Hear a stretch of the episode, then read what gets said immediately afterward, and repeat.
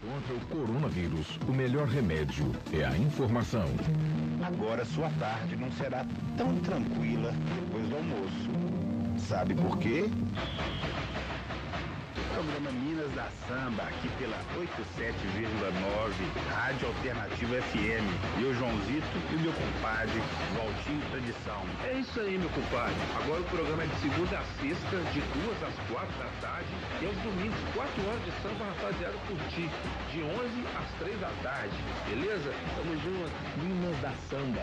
Apresentação: Joãozito e Valtinho Tradição.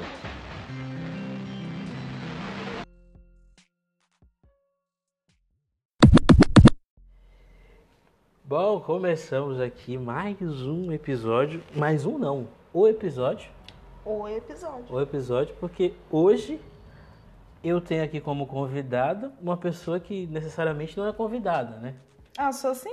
Por que não? Não sou como assim? Não sou Porque você já tá convidada? aqui, entendeu? Tipo, Mas eu fui que- convidada. Nossa, que desfazem de mim. Que animal. Não, hoje nós estamos aqui com Ingrid Osório, o amor da minha vida. Ninguém tá me vendo. Eu não sei por que eu tô fazendo pose. Mas tudo bem, É. isso não faz, não faz diferença. Hum. o amor da minha vida, essa pessoa maravilhosa, Ah, que eu continua, amo continua. muito. Para, para, não. Continua, continua. Mulher, mãe, transista. É. E o que mais que vocês consideram? Acho que você falou os principais, né? Principais? Ultimamente eu tenho sido tipo isso mesmo. É só, só resumiu tudo isso. Sua excelentíssima namorada barra noiva barra esposa barra colega de trabalho. Barra parceira, barra amiga, barra tudo. Barra tudo, barra, barra, barra. 100 barra 100. Exatamente. E, bom, você já ouviu vários podcasts que eu fiz, né? Então você sabe o que que a gente vai conversando e Só tal. vem gente chique aqui, né? O Roger Cipó esteve nesse ambiente Pois que é. nos fala, né? Já É. recebeu o Roger É só, Cipó ele, na só que você casa. tá tendo um privilégio que ele não teve, Ah. que era estar presencialmente. É verdade. Você está É presencialmente. verdade. Esse aqui é um episódio muito especial porque acho que é o primeiro que eu faço presencial. A gente devia só. fazer, a gente devia filmar, né? Seria muito legal também. Pique pode pá. É, só que aí vai. Só precisa de um Demanda um ambiente, tempo. né? Que se as pessoas vissem o ambiente, como é que tá aqui nesse momento. Aí também demanda uma, uma série de, de, apetrechos e É, parafernálias que não, não tenho condição no momento. é dinheiro pra pagar pro povo vir, né? Exatamente. Essa é a principal questão, assim, entendeu? Falta te chamar pro podcast aqui, mas aqui você vai ter que pagar a sua passagem, eu vou te dar sua água. E olhe lá. É. A água você traz da sua casa, por favor. Eu te dou um gelinho aqui. Mas vamos, vamos lá. Eu acho que eu nunca precisei, assim, tipo, introduzir um assunto, que na maioria das vezes a conversa vai fluindo, assim. É. Mas como a gente, eu e a Ingrid, a gente conversa muito. O Muito, tempo muito, todo. O tempo todo. Às vezes nós precisamos um olhar pro outro lá, vamos dormir, senão a gente não dorme, a gente fica conversando a noite toda. A gente, igual aquela vez, né, velho? A gente tava logo no começo, tipo assim, a gente ficou até três e meia da manhã trocando Uhum. Ideia, assim, velho. tipo, e não- não tô falando- rindo pra caralho, né? E não é de celular, é conversando É, pessoalmente, conversando assim, assim, um do lado do outro. Um do lado tipo, do outro. E um assunto ia puxando o outro, aí reflexão de vida. É, Que a gente tem muito dessas aqui, entendeu? umas piadas. Umas piadas. Ninguém do terminou a nada. faculdade aqui, mas É. todo mundo. Mas todo mundo é filósofo. É isso. Nós falando em faculdade, deu um gancho aqui. Isso, isso aqui é o talento do entrevistador que você Nossa. fala. Deu gancho falando em faculdade, você tá fazendo publicidade e propaganda. Né? É, tô tentando, né? Tá tentando. Mas como que você decidiu que você queria ser uma publicitária? Eu não decidi não até hoje. Você não decidiu ainda? Eu não decidi ser uma publicitária até meio, hoje. meio que, tipo, quando você tá fazendo a faculdade, você meio que decidiu o que, que você vai fazer, sabe? É mesmo? É, a não ser que você faça administração, que aí você não decidiu ainda. Você não decidiu nem, nem quem é você nessa terra. Exatamente. Não, tipo assim, a ideia da publicidade surgiu porque eu realmente queria ser uma, uma pessoa que fez faculdade. Eu sempre quis. É, por meio livre e espontânea pressão, né? Porque eu via, assim, a situação da minha mãe, que minha mãe fez faculdade tarde. Porque na época da minha mãe as pessoas já saíam com magistério, então você já saía podendo dar aula. E na minha cabeça, eu seria professora também. Mesmo a minha mãe falando comigo, não, você é louca? Mas eu, assim, de criança, vendo, a, a, eu sempre tive nesse ambiente, né? Porque tendo mãe professora, todas as minhas tias são professoras. Então eu cresci nesse universo. Assim, vendo a minha mãe é, rodar extenso, uhum. fazer aquelas paradas com carbono e planejando, é, planejando aula, fazendo diários de classe, que hoje em dia é tudo virtual, mas assim, colocando os pontinhos vermelhos lá de presença e tal, eu, eu pensei, foi por isso que também quando. Aí minha mãe falou, não, vai fazer pedagogia. Que você vai ter emprego garantido e tal, não sei o quê. Mas assim, eu, eu sempre eu acho que eu sempre gostei de ensinar de alguma forma assim eu, eu achava que eu tinha facilidade de passar conhecimento mas o ambiente da escola não é uma coisa que me agrada porque hum. as pessoas brigam muito tem muita competição é, pra você ver minha mãe conta pra gente direto né as coisas que ela passa no ambiente escolar assim e... É que é um negócio que eu não consigo entender tanto essa competição, porque é um local onde as pessoas são contratadas, elas têm um contrato, e independente do que, do que ela produzir ali, ela vai ganhar o mesmo tanto. É, mas rola assim uma picuinha de contratados e efetivos, entendeu? Entendi. Parece que rola uma, uma invejinha e uma fica. E tipo assim, minha mãe, ela, ela é muito chata aqui em casa. mas ela é uma pessoa que as pessoas de fora, de fora, assim, não que a gente não goste dela, porque uhum. do jeito que eu tô falando, dá a impressão, ah, não, vocês detestam ela. E tem uma coisa que está sendo gravado, né? É... Qualquer coisa que você falar já vai servir de prova. Ah, mas as pessoas, assim, principalmente os alunos da minha mãe, eles gostam muito dela. Porque uhum. ela é o tipo de professora para a vida. Assim. Minha mãe é canceriana, ela gosta de cuidar de todo mundo. Né? Então, assim, ela sempre foi muito de dar conselho e tal. E como minha mãe sempre trabalhou em escolas de periferia, é, ela sempre teve, assim, uma uma proximidade muito grande na vida dessas pessoas, assim. A ponto. Eu peguei o isqueiro errado? Pegou o isqueiro errado. Ah, tá. A ponto dela ir na casa da pessoa para tentar resolver algum problema e tal. Aí minha mãe falou, só voltando, que senão eu vou contar a história da minha vida toda de uma vez. Aí ela falou: ah, não, vai fazer pedagogia você ter um emprego certo e tal, mesmo que você não goste, mas é uma forma de você ter uma segurança financeira e tal. Aí eu fui fazer pedagogia, fiz um semestre. É, não que eu não tenha gostado, mas assim, eu faria, se eu tivesse condição, eu faria, assim, para terminar por caráter de conhecimento, assim, porque realmente é, é muito legal, assim. Porque ah, no eles... papel a pedagogia é muito interessante. Muito, muito. E história em uhum. si, sabe, do surgimento da educação, eles vão assim em princípios assim que a gente não imagina. Então é muito bom. Mas é, eu não me senti naquilo ali. Falei assim, ah não, vou procurar um outro rumo. É, eu pensei em fazer jornalismo, mas estava muito caro. A gente até viu esses dias também, né? uhum. né? E aí eu falei, não, vou, vou tentar alguma coisa assim que seja mais ou menos a área que eu gosto, que eu gosto muito de ler, gosto de escrever. E, e eu me achava, eu me achava uma pessoa criativa. Assim, então eu falei, ah, publicidade, propaganda. Então, um pezinho ali do jornalismo, se tudo der certo, eu termino e inicio o jornalismo. Até que eu fui ver que o universo acadêmico não é tão simples igual eu pensava, né? Principalmente, assim, por questão financeira. É muito utópico. Esse... Para de comer as coisas, Aurora. É muito utópico esse negócio que a gente tem, assim, de infância. De, ah, eu vou crescer, vou fazer faculdade, vou ficar rica e vou cuidar dos meus pais. Tipo assim, é muito utópico isso. Né?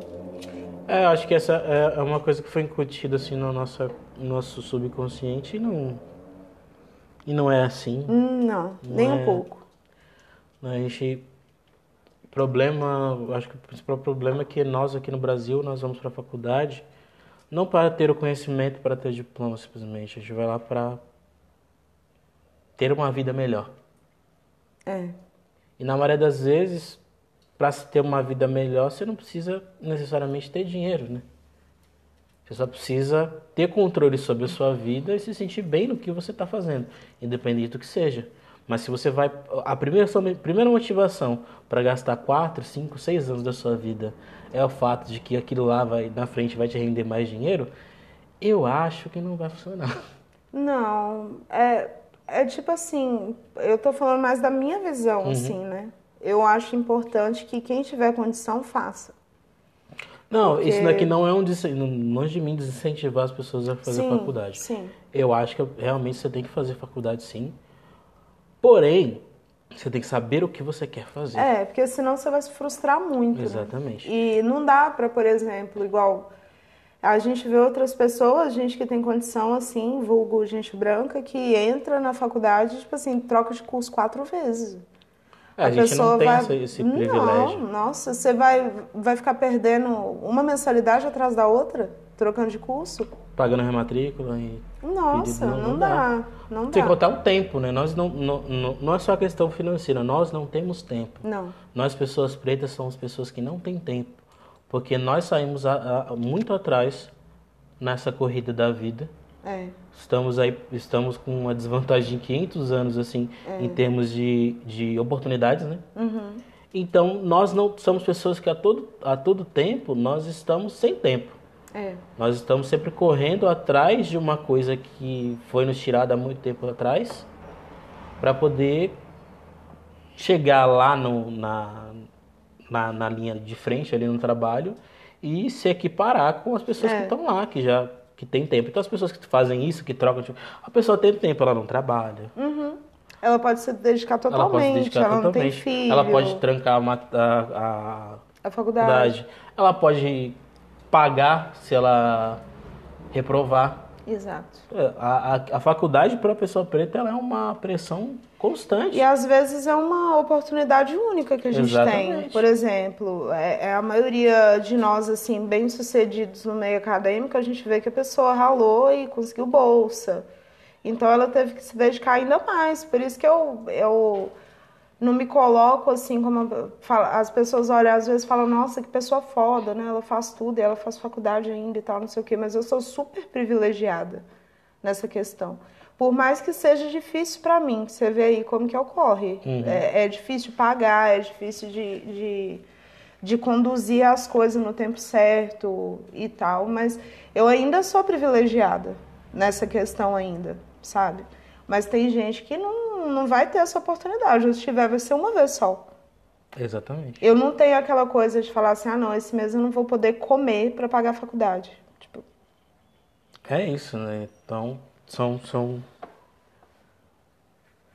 são realidades diferentes. Né? Total. Até como é, o Rael cita numa música muito antiga, Diferenças. Uhum. É basicamente isso, entendeu? Tipo, ele coloca lá duas pessoas que que estão ali na mesma faixa etária de idade, mas é uma preta e uma branca, e eles estão, tipo, correndo Uhum. a na é corrida totalmente, da... diferente. Tem um cartoon, eu não vou lembrar qual é agora, mas é um artista fantástico.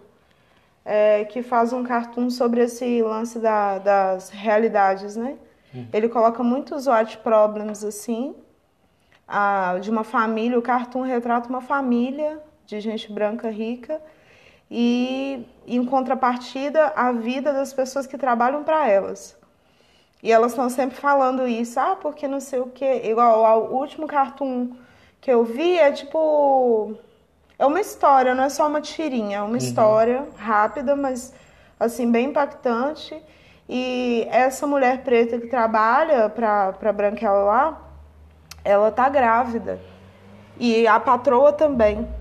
Então mostra assim os dois rolês, sabe? E como que as pessoas criticam a, a outra pessoa, sendo que ela tá fazendo justamente igual. E que a diferença é só o financeiro. Então, assim, é uma realidade muito gritante. É fácil das pessoas verem, mas elas preferem, eu acho que viver. Ei, Aurora! É mais fácil de viver na bolha delas, né? Porque não vai fazer diferença pra elas. É, eu acho que não, não é que... Aurora, para! Tô gravando podcast aqui, você quer aparecer? Que coisa. Cachorra Vendendo racista. trabalho, vou ter que cortar um negócio aqui. Bolsonaro. Pronto. É, enfim. O que, que eu ia falar? Eu acho que não é que não seja fácil, que seja fácil ver. Eu acho que é difícil porque a, as pessoas elas vão se cercando ali, como você disse, nas suas bolhas, nos seus mundinhos, porque é mais, é mais confortável viver numa, numa, numa realidade alternativa do que encarar a realidade. E também quando não te toca, É, não, Não faz, faz- diferença, não não, faz existe diferença. empatia, né? Porque É. não- porque não, não, não te toca. E fala aí pra galera como é que é ser namorada barra esposa barra tudo desse maravilhoso que, que, que tá falando. É um inferno. Não, mentira. ah, velho, eu, eu sou até suspeita pra falar, porque, tipo. é, a gente. A gente tem um relacionamento muito bom, né, velho? É, realmente. Eu nunca. Se tiver um relacionamento mais cedo, muito bom. Nossa, ele me deixa super constrangida, velho. Nossa. Mas, tipo assim, é, é suspeito pra falar porque a gente tem um relacionamento muito leve, Fraga. E eu vim de, de relacionamentos ruins, eu acho que quase que a vida toda. Então, assim, estar num bom relacionamento é um, é um negócio, assim, muito bom que eu aconselho pra todo mundo que tenha. Porque Véi, a, a gente tá sempre assim, na vida a gente tá sempre sujeito a relacionamentos ruins, a. a, a perdi a palavra, relacionamentos abusivos e tal. Esqueceu de relacionamento abusivo, é a palavra mais falada. É, porque eu falo expressão tanto. mais usada no. Eu falo tanto Nos sobre últimos que me- dois me- anos. Me deu um bug agora. Mas, assim, é muito legal porque quando a gente se conheceu foi um negócio tão, tão novo pra mim, assim, que até hoje, às vezes, eu fico surpresa, assim, de, de você não ter reações negativas ao que eu sou, porque as pessoas sempre tiveram, né? Então, é, e a gente ser muito parecido em várias coisas assim é muito bom também. Eu acho que isso que facilitou bastante, sabe? É, Essa questão da gente ser muito parecido. Não só em, em, em gostos, assim, porque. Há um tempo atrás, lembra aquele vídeo que a gente viu? Que a menina fala pro cara assim que. As coisas que você sabe sobre mim são compatíveis. exatamente. E essas coisas que a gente sabe das pessoas é muito fácil ser compatível, É. porque a gente pode mudar, a gente pode esconder, a gente pode é, dizer que é só pra agradar a pessoa. E não é, não é isso não, não, não torna um, uma- não facilita o relacionamento, É.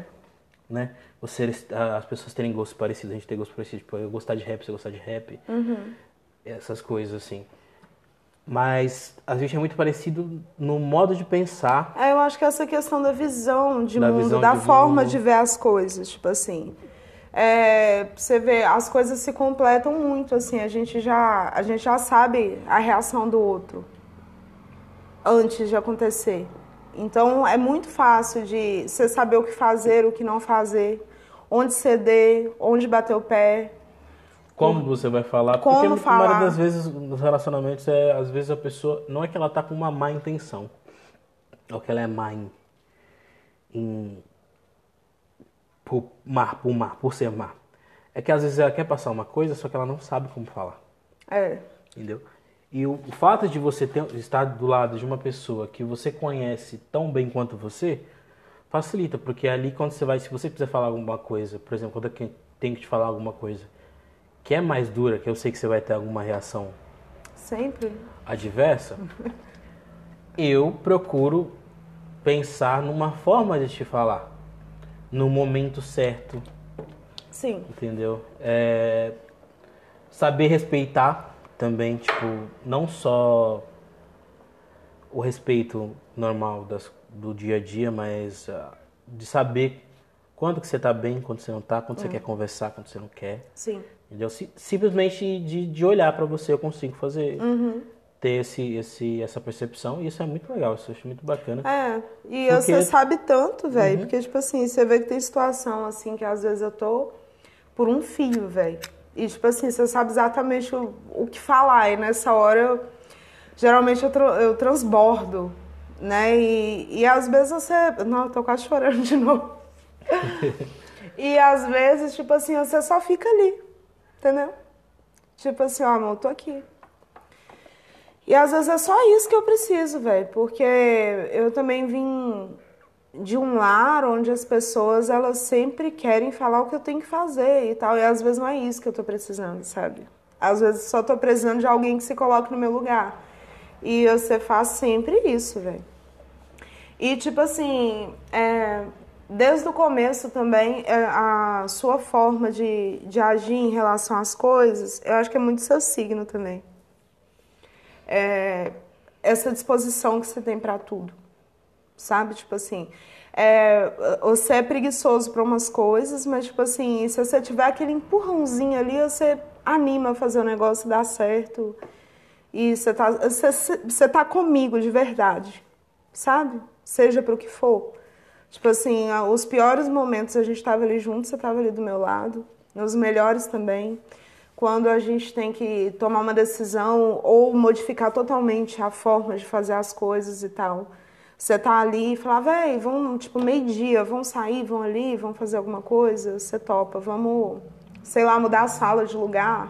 É porque ela é muito dessas coisas, ela tem. É, Eu sou sagitariano, mas ela que é impossível na maioria das vezes. é muito, muito, muito. Então, tipo, às vezes ela quer, vamos num parque, é duas horas da tarde, o parque fecha três. É, vamos, Vamos. agora, vamos.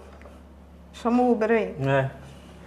É, mas é aquele negócio da, da questão da confiança. Eu, eu, você é, conquistou uma confiança em mim de que eu posso é, ir para um lugar, ir para algum canto ou ir mudar uma situação que eu sei que você está fazendo a, a- o, que, o que você acha certo naquele momento, entendeu? É. E quando eu não concordo, você não é a pessoa que vai emburrar e não vai te- tentar me entender por que, que eu não estou concordando, entendeu?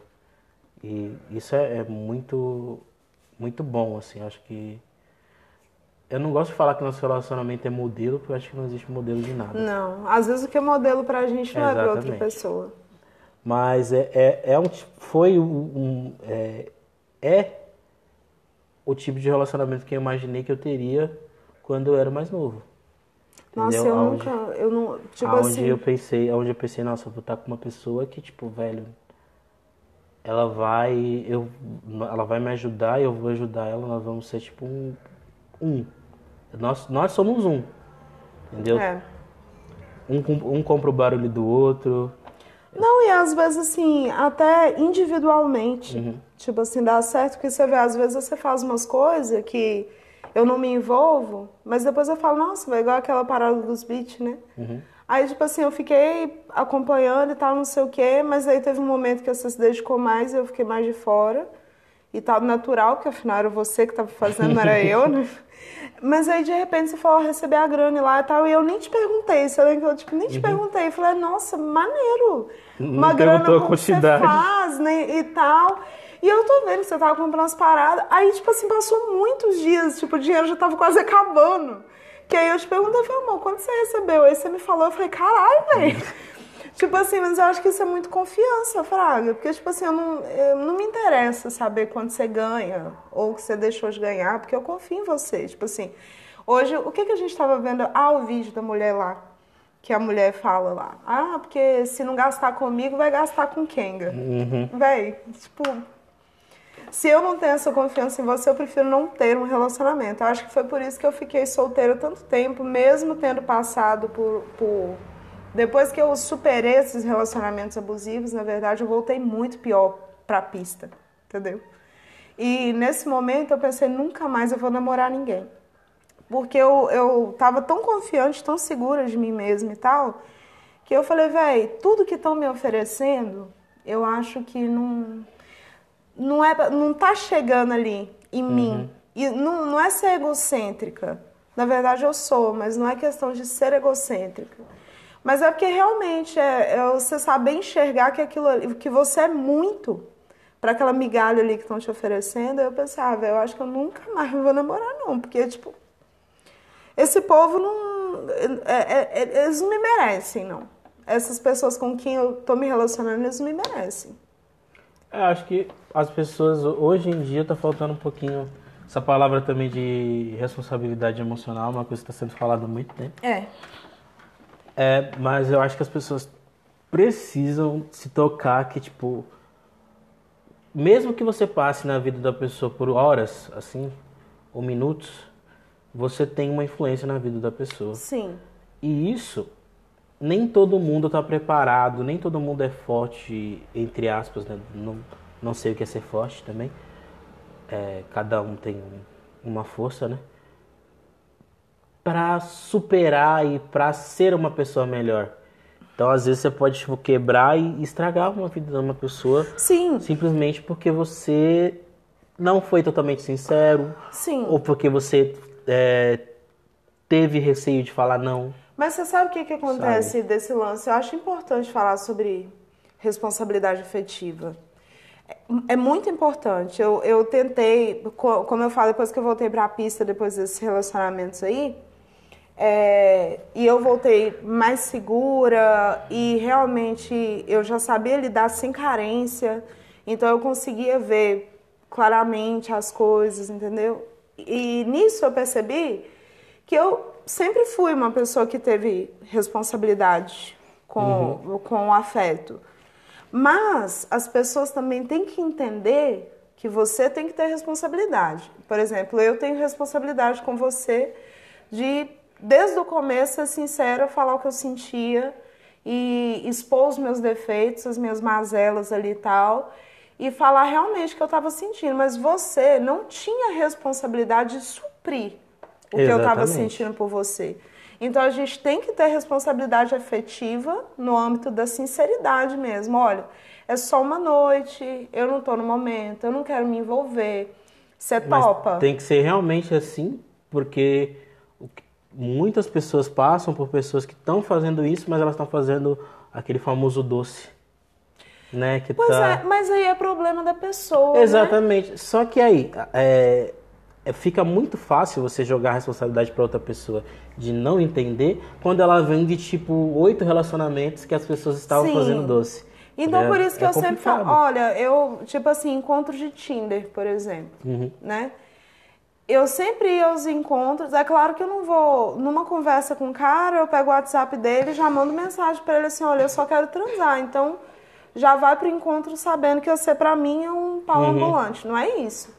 Mas eu sempre, nos, já na- nas primeiras coisas que eu falava com a pessoa, eu falava, ó, eu não tô... Mas isso já aconteceu comigo, ao contrário. Tipo assim, eu cheguei no encontro, e a gente estava falando super despretensiosamente que a gente não estava numa fase para se envolver, que a gente estava curtindo a vida e eu me apaixonei. E aí eu vou falar que é culpa dele? Não, ele foi sincero comigo também, só que aconteceu. Da mesma forma que poderia ter acontecido ao mesmo tempo, e ele ter se apaixonado também, ter rolado um- uma história, da mesma forma ele falou, olha, mas a gente conversou, né? Então, tipo assim, eu não tô na mesma sintonia que você. Mas se a gente continuar ficando, vai machucar você? Porque se for machucar você, então é melhor a gente terminar. Mas você acha que você consegue. Eu quero ficar com você, mas você acha que você consegue lidar com isso? Porque se você não conseguir, tudo bem. Então isso foi responsabilidade afetiva da parte dele. E foi sempre o que eu fiz também. Mas aí o que, que acontece? O que, que aparece pra gente? Os nice guys, né? Os caras legais. Que aí você fala assim, olha, eu não tô no meu momento e tal, eu queria só curtir, vamos dar um rolê e tal, como diria Glória Grupo, sem culpa, né? A gente acorda bem no outro dia e tá tudo bem. E no outro dia, tipo assim, tem 36 ligações da pessoa, tem mensagem da pessoa, ah, porque você não me atendeu, você tá desfazendo de mim, você não tá sendo sincera comigo, eu gosto de você. Como assim? Eu gosto tanto de você, eu vou te buscar em casa, eu faço no seu, que é como se realmente assim fosse minha obrigação retribuir naquele patamar e não é. Aí ultrapassou o negócio da responsabilidade. Aí já não é falta de responsabilidade afetiva minha. Aí é a pessoa que, ao invés dela simplesmente saber agir com as próprias emoções, ela só coloca a culpa no outro. É, eu acho que é uma, é uma questão de, disso. E as pessoas, eu vejo que as pessoas estão muito afobadas para as coisas, assim, em termos de relacionamento, acho que para tudo, assim, também. É, mas as pessoas querem, tipo, velho, quer conhecer a pessoa hoje, amanhã ela virar o amor da vida, eles Semana casarem. gente casa. e- Não é assim, mano. As coisas precisam de tempo. Mas é a romantização, velho. É uma romantização muito colonial Uhum. do, do amor também. Porque você vê que quando a gente vai. Esse livro é sempre referência pra mim, né? O Espírito da Intimidade lá, falando sobre o amor não romântico. E é mais ou menos isso, porque a gente vive um romance, é verdade, a gente se ama e tal, mas não é isso o tempo todo. Na verdade, acho que o relacionamento é 20% romance e o resto é porrada e realidade. E não é todo mundo que sabe lidar com isso. Então vem muito daquela coisa de do que a gente viu nos filmes, nas histórias, da É, mocinha um negócio e o meio shakespeariano. É, desse negócio da E as sofrer. novelas. Sabe que as pessoas hoje estão muito. Hoje é muito romantizado essa Sim. questão de sofrer pela pessoa. Você tem que sofrer. Não. E mais uma Não coisa do precisa. que a gente falou aquele dia, da nossa geração ser muito imediatista. Uhum. Muito imediatista. Querem tudo pra ontem, entendeu? Ah, não, eu saí de um relacionamento aqui, agora eu quero mostrar com esse aqui que eu estou bem. E eu quero fazer acontecer nesse relacionamento que eu não fiz no outro, e vamos fazer agora. E por que, que você não está me acompanhando? A pessoa fica assustada. E aí a sua insegurança vai, mas, mas por que, que a pessoa não quer o que eu quero? Então, assim, é questão muito de egoísmo, imediatismo, das pessoas fazerem as coisas só para mostrar que elas estão fazendo.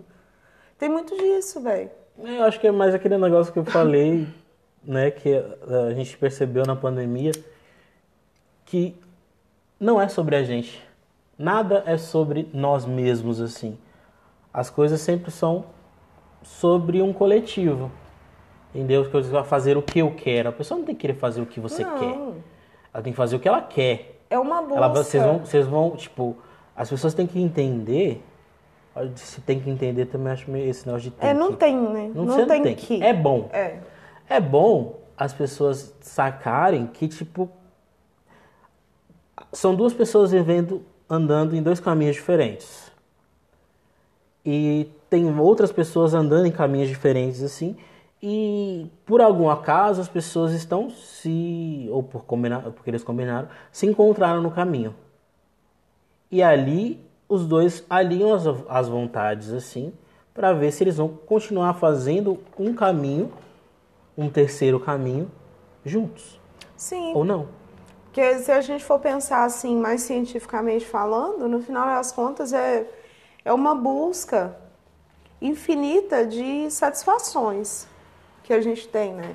Então no relacionamento não é diferente. Só que não é que a gente tem que ir contra isso, que é a natureza. É, tinha um colega meu que falava que é uma eterna busca por sexo. Tudo na vida acaba em sexo. Que toda a função de tudo que a gente fazia era em prol de sexo. Se você posta uma foto na rede social, você está pensando que alguém vai ver sua foto ali, você vai transar com alguém. Mais ou menos é essa ideologia. Não é bem assim, mas tipo, se você for parar para pensar, é uma eterna busca por satisfação. É egoísta mesmo. Só que aí, como você está vivendo em conjunto, vai ser uma busca de satisfação em dupla ou em trio, ou, né? Exatamente, assim, como você preferir.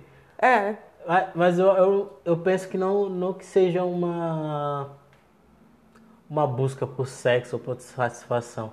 Eu acho que é uma busca para a primeira vez, sim. para a primeira sensação. Sim, sim.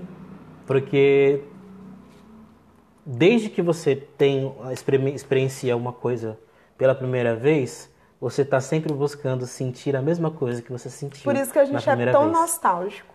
A gente gosta de comprar coisas da Uhum. nossa infância. A gente vê desenhos, às vezes a gente se frustra porque você não sente a sensação de quando você assistia quando você era criança. Esses dias eu estava assistindo Fantástico Mundo de Bob, eu falei, muito legal o desenho, mas tipo assim, eu ficava tão empolgada que eu Né? ouvia a música, eu saía correndo de onde eu tava e tal. E era tudo muito vívido, tudo tinha Sim, muita tudo cor. muito longo. É, e, hoje, e a gente vendo os episódios hoje, as pessoas fazem assim, ó. É 12 minutos de desenho e parecia que assim era uma vida ali. Você ficava horas sentado no sofá e era rápido, tipo assim, sábado animado no SBT. Era meia hora, velho. E a gente esperava a semana inteira pra acordar às 5 e meia da manhã pra assistir o negócio, entendeu? E eu acho que a gente pode continuar buscando essas coisas assim de forma saudável, né? porque a frustração vai vir, assim, Uhum.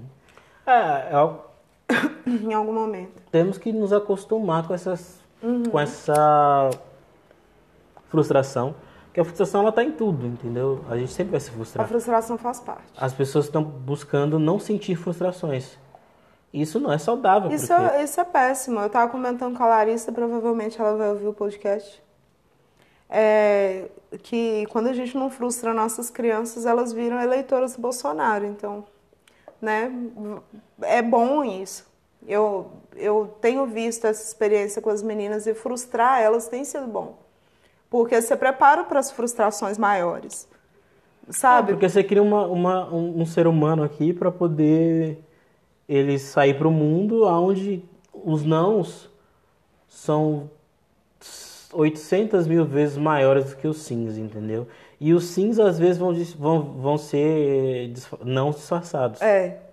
Não, e, é uma cria- coisa, e é uma coisa que um amigo meu falou que eu. Depois de um tempo eu pensei e falei, mano, é isso. A vida, ela é uma sucessão de frustrações com alguns intervalos de felicidade. Definiu tudo. É, isso. Não, mas aí terminando a pergunta, porque eu saí totalmente fora Uhum. do foco, sou uma pessoa muito aleatória. Normalmente a gente faz. Aqui nesse podcast, foca é uma coisa que não tem. É, hoje não tem limites. É, mas assim, é muito bom, nossa vida não é um mar de rosas, mas dividir a vida com você é muito bom.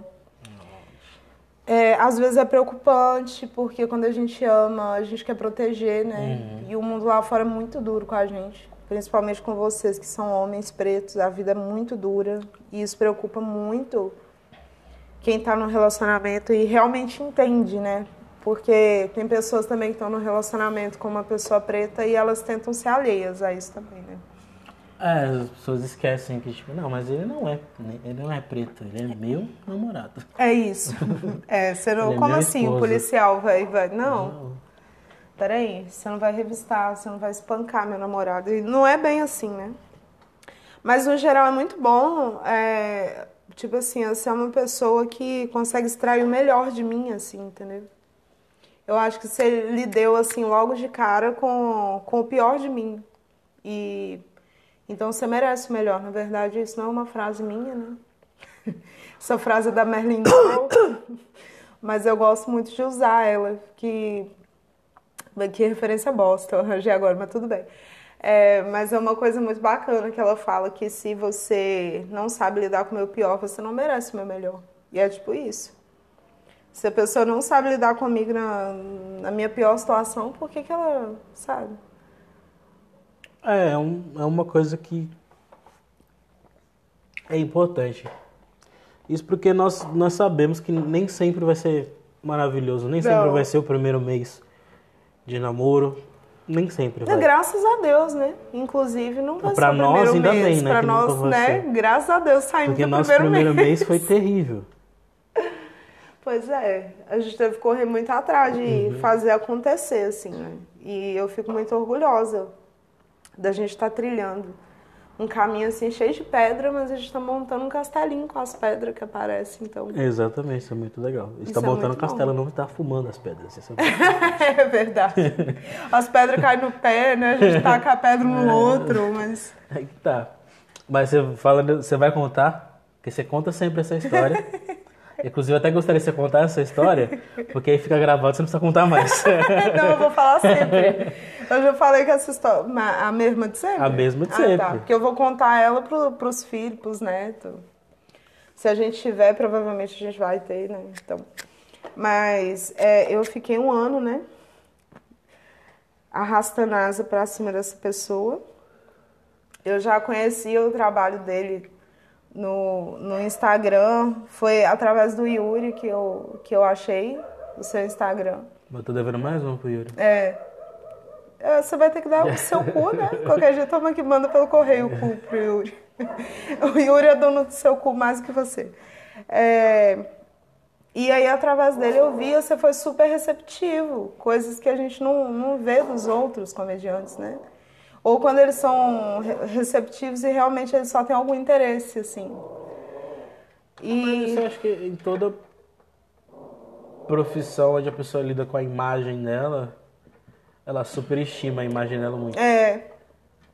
Então foi muito legal. E, e aquela frase, assim, eu acho que foi a frase que me conquistou mesmo. Que você fala pra todo mundo, né? Mas teve um valor maior pra mim, que você falou assim, ah, não, não, hoje em assim, dia nem não com tanta frequência. se poucas. precisar rir, eu tô aqui. Hum. E realmente, velho, porque você consegue me fazer rir até nas piores horas, né? É uma, é uma coisa, tipo, eu tô me debulhando em lágrimas e você fala uma besteira e eu acabo rindo. Tipo, é fato, não foi propaganda enganosa mesmo. Mas aí eu fiquei um ano dando em cima do senhor Moisés e. É, foi muito engraçado, porque parece que tudo conspirou assim, meio que. Que É, pra eu ter foi- uma imagem foi. distorcida do que estava acontecendo, né? Porque é, quem ouviu o podcast sabe do que você passou para chegar aqui em Minas, né? E justamente na, naquele contexto que você tava muito na merda, eu mandei mensagem quando você tava vindo. Aí eu, ah, vamos tomar uma cerveja e tal, e você simplesmente ignorou. Mas não é, na verdade, não é porque ele ignorou, mas foi porque ele teve um problema com o celular e tal. Mas, na minha cabeça, ele me ignorou. Eu falei, nunca mais eu falo com esse homem. Era uma questão que eu tava num, num, tipo, num, num contexto da minha vida onde tudo tinha dado errado, entre aspas, né? Eu tava, tipo, me, me reconstruindo e, tipo, é, me relacionar com outra pessoa nesse momento, pra mim era algo, tipo, inimaginável. Nossa, teve uma outra coisa também que eu fiquei muito puta, que logo eu falei assim, não, vou te ajudar, velho, tá doido? Tipo assim, a gente vai correr atrás dos bares, parados. E como eu sou muito empolgada de fazer as coisas acontecer, tipo, falei, não, e você já é mais experiente no negócio, então você vai mais devagar e não se frustra tanto, porque eu vou e me jogo, né, do penhasco. Aí eu lembro que você foi conversar com alguém num bar, eu acho que foi do Afropub. E aí e eu fiquei, nossa, e aí? Deu certo? Quando é que a gente vai fazer e tal? Você falou, nossa, calma, eu só mandei mensagem pro cara, tipo, menos. E eu falei, nossa, que arrombado. Não, falei, mas é o que eu "Nossa, tava falando. Não vou ajudar esse filho da puta, mas não. No último, no último episódio do, do, do podcast que foi com o Davi, nós estávamos, nós estávamos falando sobre essas situações de, de, de donos de, de, de, de locais de bares, assim. E eles são pessoas muito. Você consegue achar umas pessoas legais, assim. Mas eles estão. Eles As- são muito focados no ganho, né? eles estão muito focados no ganho e eles não, não entendem a, a velocidade com que as coisas funcionam. É. Porque não é todo comediante que vai conseguir lotar um bar, independentemente é, do, da quantidade de público que ele tem em redes sociais, assim. Porque é, o nosso, o nosso público ele é muito espalhado. É. Então, é, dificilmente um cara que tipo, tem um milhão de seguidores em redes sociais, ele vai ter, tipo, 20 no mesmo lugar. é, 20 pessoas no mesmo lugar, assim, entendeu? Tanto que hoje, pra você ser considerado uma pessoa que tem uma certa influência mesmo, assim, você tem que ter pra base de, de mil e, um milhão e meio, uma coisa por porque aí você consegue mesmo hum, juntar um pouco mais. Mesmo assim, você tem que ter feito um trabalho que seja mais regional. É. E como comédia é um negócio muito particular, as pessoas têm que se identificar. Não é todo mundo que se identifica comigo. É. Então fica muito difícil, É. entendeu? Ainda mais, aí não tá em TV, não tá em nada, a pessoa tá. Quem que é? Então foi por isso que eu, eu, eu agi meio, eu respondi meio assim. Mas é porque nessa época, tipo, eu não, eu não sabia. Tipo, hoje eu saberia como te falar. É. Eu saberia Você como. não me época, eu não- Eu não conhecia. te conhecia. Então eu não sabia. E eu já tinha passado outras coisas com outras pessoas também que tentaram me ajudar e tal, e aquela É. coisa.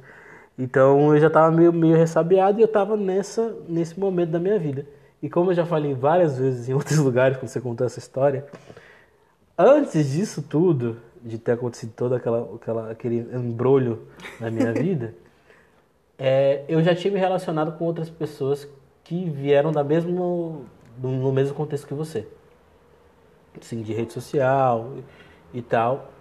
E eu gostei das pessoas e tal. Só que as pessoas não conseguiram Separar, né? É, saber que, tipo, não que eu faça um personagem quando eu tô ali no palco, quando eu tô fazendo.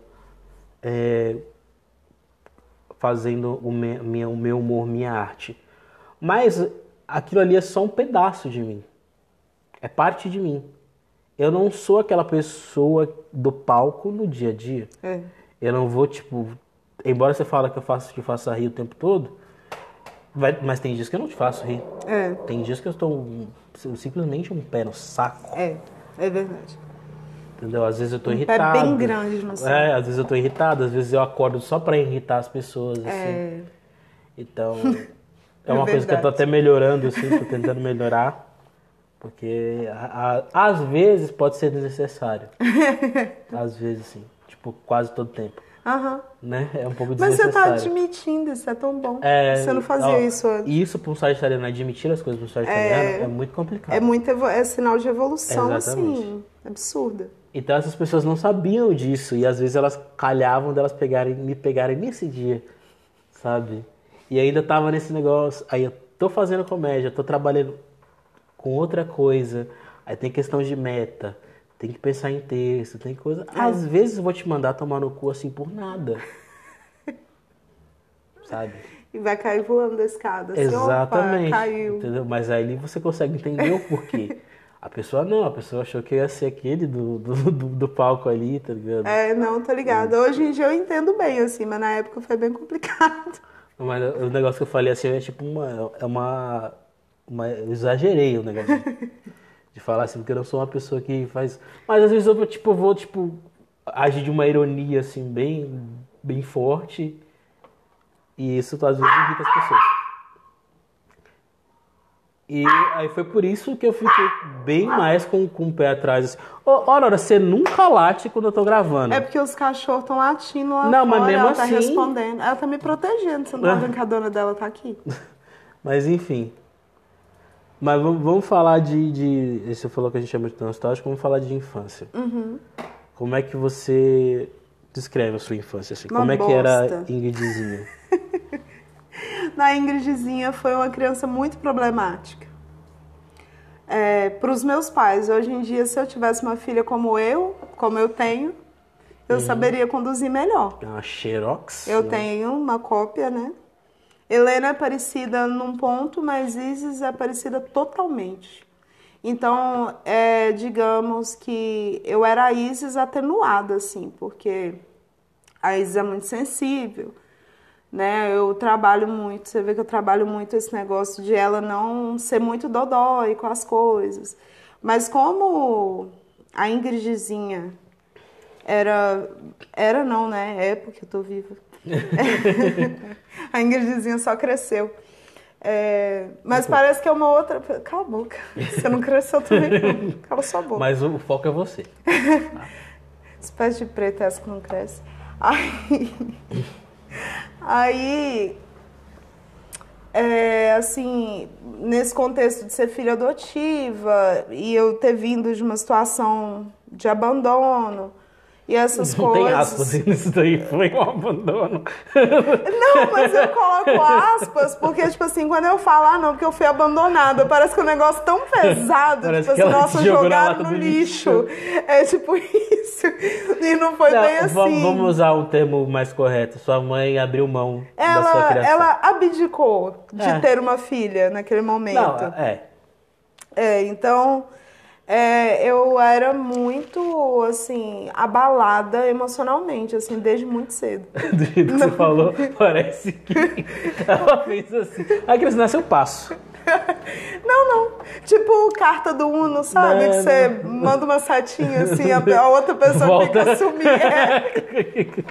Minha mãe tava jogando Uno. Em resumo, foi isso. Aí minha mãe chegou e jogou mais quatro, minha mãe adotiva. É que eu sempre falo assim, é muito estranho falar esse negócio, a minha mãe adotiva, porque ela é a única mãe pra mim. Mas assim, É, eu. Que tende, eu acho que falar minha mãe adotiva, é, acho que é num contexto onde você vive mais tempo com a sua mãe, Sim, sua sim. mãe é, biológica. biológica, aí depois você é adotada. Tipo, eu É. acho mais bacana. É, eu- Mas eu quando é num contexto onde você, igual você que foi tipo sua mãe, ela acompanhou a sua gravidez, a Foi. sua mãe adotiva, Foi. que é a sua mãe Que é a realmente. minha mãe mesmo. Porque foi a que escolheu você. Exatamente. Exatamente. Então, é- ela é mais sua mãe do que sua mãe biológica. Totalmente, assim, minha mãe me gerou, eu reconheço isso e agradeço, né? Ela poderia ter tomado outras atitudes, que eu não iria criticar também, eu nem iria existir, Não tinha no caso, como. não tinha como. Mas, tipo assim, eu, eu reconheço isso também. É, e admiro isso que ela fez. Porque você gerar uma criança e abrir mão dela não é fácil. É um ato de coragem. Não é mesmo. fácil. De E a- coragem, acho que de um altruísmo também, porque ela Nossa, sabia que você, ela, naquele momento, ela não poderia te dar uma vida, Uhum. no mínimo, é, acho que digna, acho que muito forte usar essa expressão. É. Mas é, ela achou que com ela você sofreria mais, entendeu? Mas é, ela sabendo que ela podia é, dar essa criança para um casal que realmente queria, Uhum. igual ela viu ali que os meus pais realmente queriam muito ser pais. E que para eles assim não tinha outra opção. Já tinha Uhum. anos que eles estavam lutando para ter um filho, tipo assim. Então, assim, ignorando um pouco, porque eu falo sempre esse lance de adotar filhos, assim, para cobrir lacunas e tal, ignorando um pouco essa parte, é, eu também admiro muito a persistência dos meus pais, porque já eram anos, eles estavam em fila de adoção. É, várias pessoas já tinham oferecido crianças para minha mãe. Tipo assim, parecia, é um negócio meio estranho, parece feira, É, né? Toma aqui feira. um quilo de limão por R$ 2,50. Então, Tipo, um quilo de uma criança. é. E as pessoas desistiram em cima da hora. Ou, tipo assim, a adoção no Brasil também, eu não sei como é nos outros lugares, mas até hoje ela é muito complicada, você imagina na época. Tinha muito lance com propina, Uhum. né? Tipo assim, ah, não, o pessoal tem mais dinheiro, eles vão pagar, então eles ganham um lugar, né, na fila. Então, assim, desde o começo, na ficha que os meus pais preencheram, que eu tive acesso, eu era muito pequena, mas eu lembro. É, meu pai e minha mãe não fizeram nenhuma, assim, exigência. Minha mãe só falou: olha, eu não tenho estrutura financeira para ter uma criança deficiente, dependendo da deficiência que ela tiver. Se for física, ok, sem problemas. Mas se ela tiver uma deficiência mental, eu não vou ter estrutura e, tipo assim, nem logística para criar uma criança que dependa de mim o tempo todo. Mas, assim, preta, branca, amarela, é, é, idade, minha- eles só não quiseram é, acima de 12 anos, porque eles acharam também que eles não iam saber lidar com um adolescente de cara, é, sem... É, para pessoas que não, não têm é, experiência, assim, entre aspas, né? Com uma criação, você pegar uma criança de 12 anos é um pouco complicado Sim, realmente. né? e meu pai, assim, veio de, uma, de, de, de sucessões de traumas também. Uhum. Então, meu pai lidar com um adolescente traumatizado também, que a maioria das crianças nessa faixa etária vieram de lares, assim... Complicado. complicados, de abuso, um monte de coisa. Então, eles preferiram não ter uma criança assim já tão criada, né? Hum, Aspas, no criada.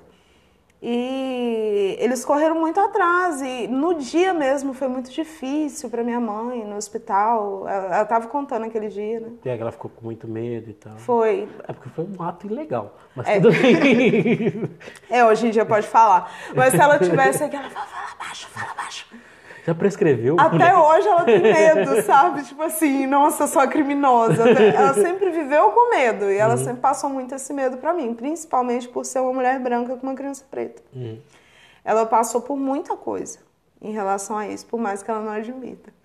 Mas ela passou muita coisa. Porque ela só prefere simplesmente, ah, não, passei, tá bom, passou, não afetou nada a minha vida, pronto. Mas afetava muito. Sim, mas eu acho que ela é, é isso. É um negócio pra não jogar a culpa em você. É. Então, Porque Ela tentou me proteger disso tudo. as- os contatos que eu tive com, com pessoas que são adotadas, né, elas são pessoas que em si carregam muita culpa.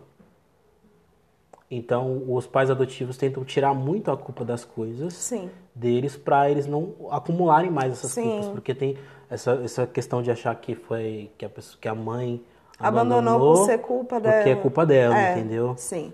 Então, Eu acho que a, a sua mãe, mesmo que ela tenha sentido essas, essas dificuldades e, e tenha dado um, um certo problema entre elas para ela, ela preferiu, prefere não falar para você não se sentir culpado. Sim. Ela nunca joga na cara, assim, por exemplo, coisa com valor, coisas que ela gastou, coisas que ela deixou de fazer, as dificuldades que ela passou comigo. Tanto é que se alguém pergunta pra ela, ela fala, nossa, Ingrid foi uma criança maravilhosa. Tipo assim, ela não fala o que ela passou. Muitas das coisas eu lembro, porque realmente não é fácil, velho. Principalmente assim, meu pai já tinha 30 e poucos anos, meu pai já era um homem maduro nessa época. Então ele não teve, tipo, ele não teve um contato assim muito paternal com ninguém. Então, para ele também eu acho que foi muito difícil. E como assim, eu chorava muito, assim, eu chorava compulsivamente com esse medo de perder minha mãe, porque eu tinha um apego fora do comum e como os meus pais são desse jeito que você conhece até hoje, tipo assim, é nossa família ali, somos nós três e tal, não sei o quê, sempre foi muito assim. Então eu tinha muito medo de que minha mãe fosse morrer, de que minha mãe fosse me abandonar. Isso é uma coisa que depois na terapia a gente vai ver que é, é bem assim, Bem tenrio, né? É bem no início. bem no início, é bem lá na barriga, assim, é bem lá quando você foi feito, sabe? Tipo assim, você foi feito ali.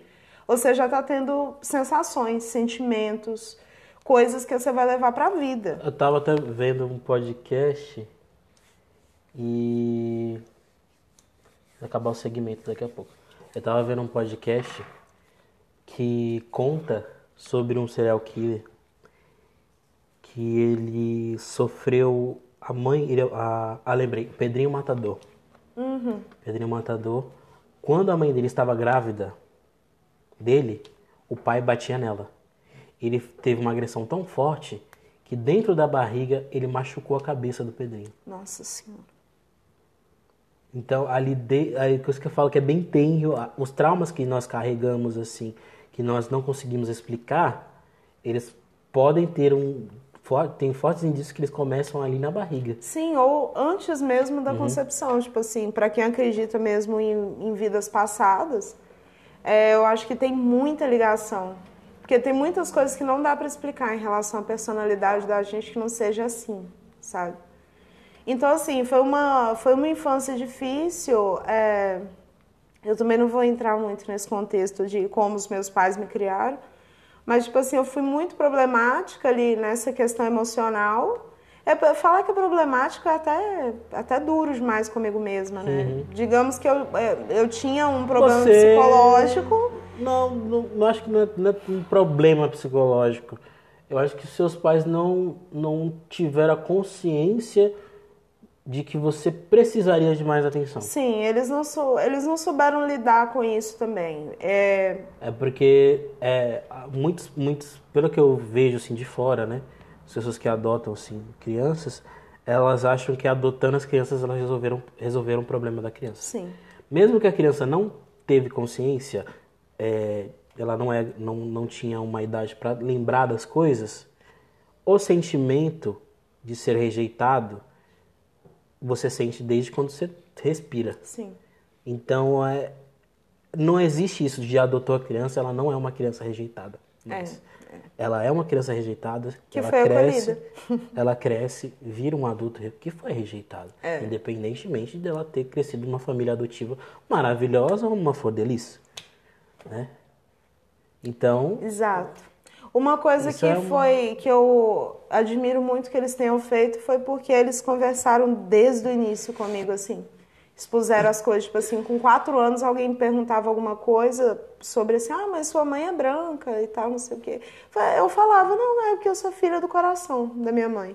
Então, desde o começo, é, esse lance do meu pai querer que eu conhecesse a minha família biológica também e tal, eles sempre conversaram muito. E isso foi uma coisa que minha mãe conversava muito comigo, não é culpa sua.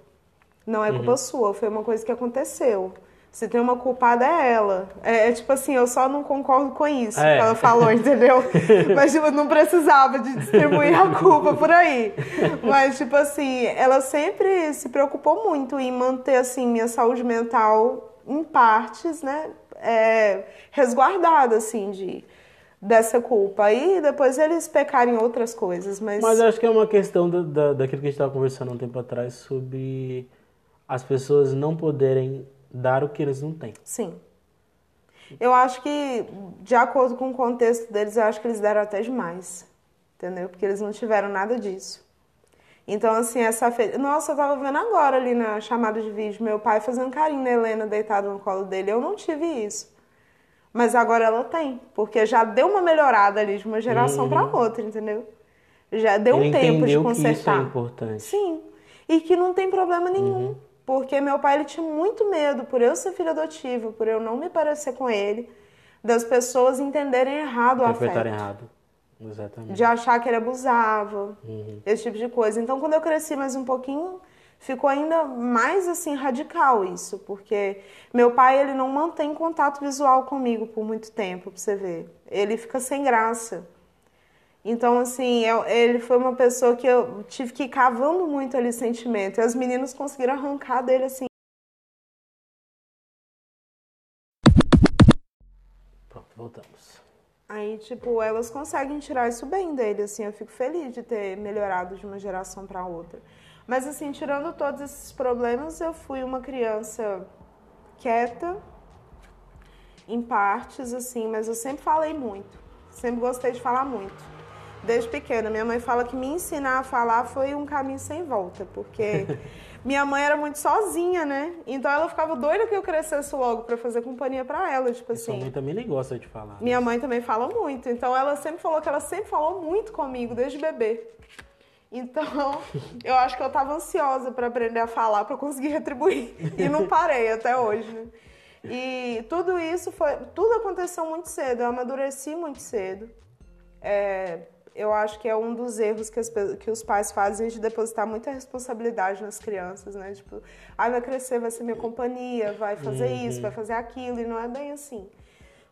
Mas então tudo que eu aprendi a fazer, eu aprendi a fazer muito cedo. Tipo assim, eu falei cedo, eu andei cedo, eu aprendi a ler cedo, eu escrevi cedo. Então eu comecei a cobrar a minha perfeição também muito cedo. Aí começa outra fase problemática, que é o que eu enfrento até hoje, assim. Mas não foi, não, eu não fui uma criança que que teve carências financeiras, entendeu? Meus pais sempre eles tinham uma teve uma fase que eles tiveram uma condição ruim, mas eles nunca tiveram uma condição ruim a ponto de faltar alguma coisa dentro de casa, por exemplo. Uhum. Meu pai sempre foi muito tipo assim, como é que eu falo? Muito multitarefa assim. Então ele nunca ficou sentado esperando acontecer, tipo, Você tava dando um jeito. sempre deu um jeito. Meu pai é o cara da gambiarra. Então, assim, é, Típico juntos, inclusive, é, a gente já fez muita coisa, assim, pra arranjar dinheiro. A gente já Esse fez tipo coisa, coisa legal. Não pode falar Ah, porque. Não, parei no legal. É. Então, tipo, isso, eu acho que essa coisa de eu ser muito ligada no 220, assim, vem muito dele, assim, da criação que ele me deu. E eu gosto. E a cobrança veio muito da minha mãe, da perfeição, né? Veio muito da minha mãe. Foi um mix meio cabuloso na minha vida, assim. É, eu acho interessante que sua mãe é meio passiva-agressiva, né? É. É um negócio que ela tá, ela tá te cobrando, mas ela tá te falando de uma forma que não parece que ela tá te É cobrando. muito engraçado. Esses dias ela tá te chamando. Ontem, Uhum. ela tá te chamando aqui em cima. Aí ela falou: Quer ver? Eu vou insultar ele. Aí eu falei: "Ô, Mãe, para. ela gosta. Ela falou: Mas é. Ela já falou tipo assim: Cadê a minha grade que você falou que ia limpar? Tipo assim: Ai, deixa eu insultar ele. tipo, ela gosta mesmo. Tipo, eu acho que a maneira dela mostrar que gosta é insultando, implicando com a pessoa. Porque ela quer que a pessoa esteja ali em volta com ela. Entendeu? Então, tipo assim, ela não vai conseguir. Ela tá ali, você vê que ela quer chegar, ela quer fazer bola, ela quer conversar e ela não quer que você esteja lá no quarto fazendo outra coisa. Ela quer envolver todo mundo Exatamente. pra ela estar ali se sentindo acolhida também. Ela, aquele, aquele negócio da, da mommy, né? É. Você vê que negócio. ela fica muito feliz me ensinando a fazer. Ela fez o tapete em seis horas, velho. Tapete é enorme, gente. Enorme. Tapete. Aí ela passou e falou assim. Aí eu tô lá nas últimas, né? Porque eu errei um monte de coisa, Uhum. desmanchei várias vezes e tal. Mas aí ela falou assim: Nossa, filha, eu tô orgulhosa. Você aprende as coisas muito rápido, você é ótima aluna. Mas tá demorando, hein? Aí eu falei, mãe, nossa, eu tô com os pulsos tudo doendo já. Doendo? Eu sou velha, cheia de tendinite. Você aí nova com os pulsos. Eu falei, mãe, eu passo muitas horas trançando cabelo, mexendo meus pulsos. Ah, não, desculpa, esfarrapada. É mole mesmo. Então, tipo assim, ela gosta é disso, entendeu? Ela amou ficar aquele tempo fazendo isso, mas ela tem que jogar um negocinho ali. Ah, eu sou melhor do que você com a minha idade. Não, mas eu vi que tava um clima muito legal, você Aham. estava ali, aí tava ouvindo música, fazendo um negócio, falei, ah, que negócio bacana. É isso. Você achou um negócio que você Achei. consegue. que eu consigo não ter vontade de sair correndo. é isso. Ainda mais porque, tipo assim, eu sei o que ela gosta, então, tipo assim, eu fico aguçando. Enquanto, e, tipo, ela tá calma, ela tá naquele momento, ela tá feliz, é o momento de plenitude dela. Tô fazendo um trabalho manual e as meninas estão ali em volta toda hora, vó, mãe, não sei o quê. Aí eu fui, tava ouvindo, a Helena tava ouvindo Glória Groove, aí depois eu comecei a ouvir uns rapzinhos e tal. Aí eu falei assim, "Ô, mãe, colocar aquela música que a senhora gosta. Aí não falei não, eu pensei, falei, vou pôr a música que ela gosta. Aí coloquei aquela música do Ice Supply. Aí eu falei, ela vai falar que tinha essa música no LP Emotion que ela tinha. Aí eu coloquei. Aí ela falou aquela música que eu tinha no LP. Tipo assim, eu falei, mãe, é porque é a coletânea que eu fiz pra senhora. Tipo assim, só que esse LP tem música pra caralho, né? Porque eu não imaginava que um vinil tinha tanta música. E realmente tem 24, né? 24, era um long músicas. play, era uma coisa caríssimo na época. É. Hoje ele ainda é caro, muito É. caro. Então, assim, é muito bom, porque a gente acaba descobrindo um- uma forma da convivência não ficar insuportável, porque no geral, eu não É sei se é todo mundo vai- assim, Não, mas... a gente vai crescendo e nós vamos vivendo nossa vida, assim, e vamos criando os nossos hábitos, as nossas coisas, nosso jeito de fazer as coisas. E quando ocorrem situações onde nós precisamos voltar para a casa de nossos pais, é um pouco complicado porque você tá no seu ritmo, É, só que você não tá na sua casa. é. E você tá com as pessoas que fizeram, que te criaram até o ponto de você sair da sua casa. É, eles não estavam preparados para um pós-filho. É. Exatamente. tipo isso. Apesar que eu acho que os meus pais me criaram para eu estar sempre ali. Uhum. Foi um dos erros, sabe? Porque quando eu saí, eu já não, eu já não me enquadrava naquele lar tradicional ali, entendeu? Então, quando eu saí e vi o mundo lá fora, por mais que eu tenha tomado no cu pra caralho, voltei com três cu pra tomar, né? Mas, assim, é muito difícil de eu caber nos lugares. É difícil os lugares que me cabem. Porque eu sou muito grande nesse sentido de personalidade, assim. Eu sou muito intensa.